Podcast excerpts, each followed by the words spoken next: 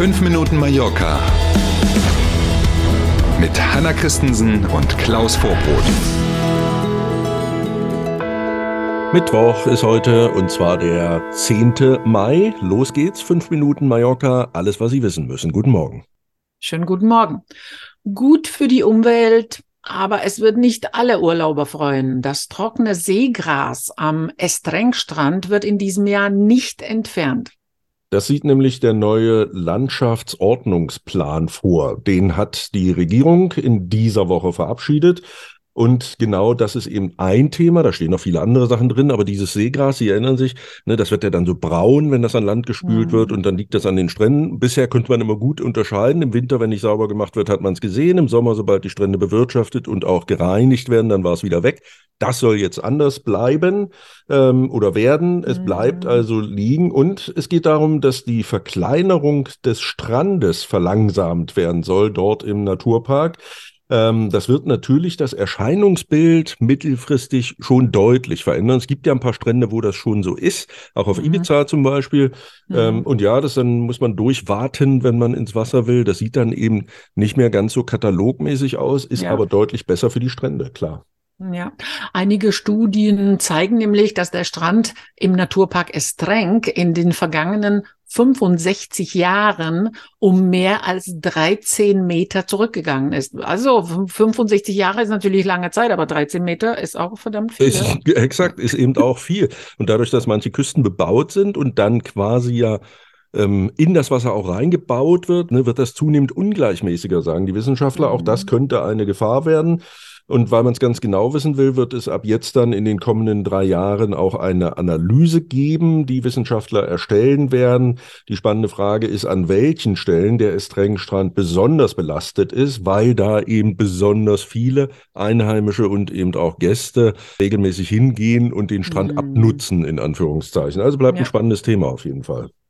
Ganz anderes Thema. Die spanische Verkehrsbehörde DGT, Dirección General de Tráfico, verkürzt die Fristen für Gesundheitschecks für ältere Autofahrer. Mhm, richtig gehört. Äh, konkret geht es um Menschen, die älter sind als 65. Die müssen hier in Spanien bis dato alle zehn Jahre den Führerschein erneuern lassen quasi. Diese Frist wird jetzt halbiert auf fünf Jahre. Wer älter ist als 70, der muss dann sogar alle zwei Jahre zum Test, also der Gesundheitstest ist ein Teil dessen, um den Führerschein erneuert zu bekommen.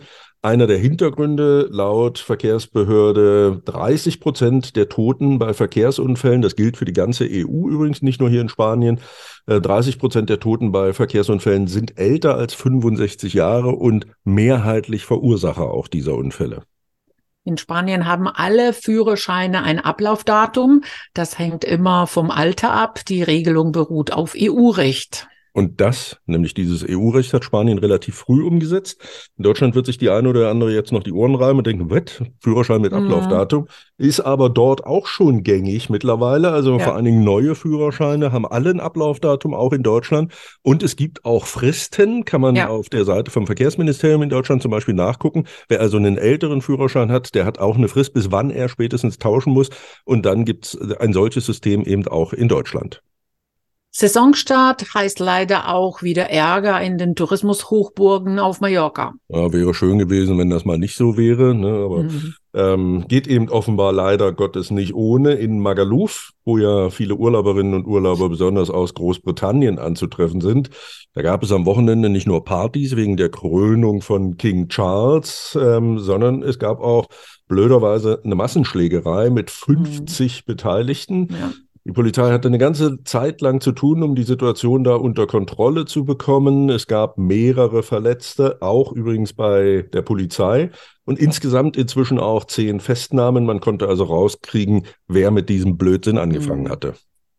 Auch im Ballermann gab es wieder Ärger. Anwohner, aber auch andere Gäste haben sich beschwert. Mhm. Also Augenzeugen sagen, es waren deutsche Touristen, haben sie an der Sprache erkannt. Offenbar war es ja laut genug, die dort mhm. also stark angetrunken an einem Hotel über die Balkone geklettert sind. Eine Sache, die wir ja auch leider Gottes in jedem Jahr kennen und die leider Gottes in jedem Jahr ja auch zu blöden Unfällen führt. Also in diesem Punkt scheint es ein Jahr zu werden wie alle anderen auch. Allerdings sagen die Hoteliers dazu, die Gäste, die randalieren oder Balkone klettern, die werden ganz einfach nach Hause geschickt, aus dem Hotel ausgewiesen. Toi, toi, toi. Wir schauen noch mit Mallorca.com auf das Mittwochswetter. Wolken und Sonne teilen sich den Himmel. Ab und zu kann es örtlich Schauer geben und die Temperaturen erreichen wieder bis zu 24 Grad. Na, bisschen Aprilwetter in diesem Mai, mhm. aber wenigstens für die Jahreszeit normale Temperaturen, hast du ja diese Woche schon mal darauf hingewiesen. Und eigentlich kann man so ganz gut aushalten, finde ich. Ja. Besonders wenn man arbeiten muss, natürlich. Also in diesem Sinne, erstmal einen schönen Mittwoch und morgen früh sind wir gern wieder für Sie da. Danke für heute, bis morgen um sieben. Tschüss.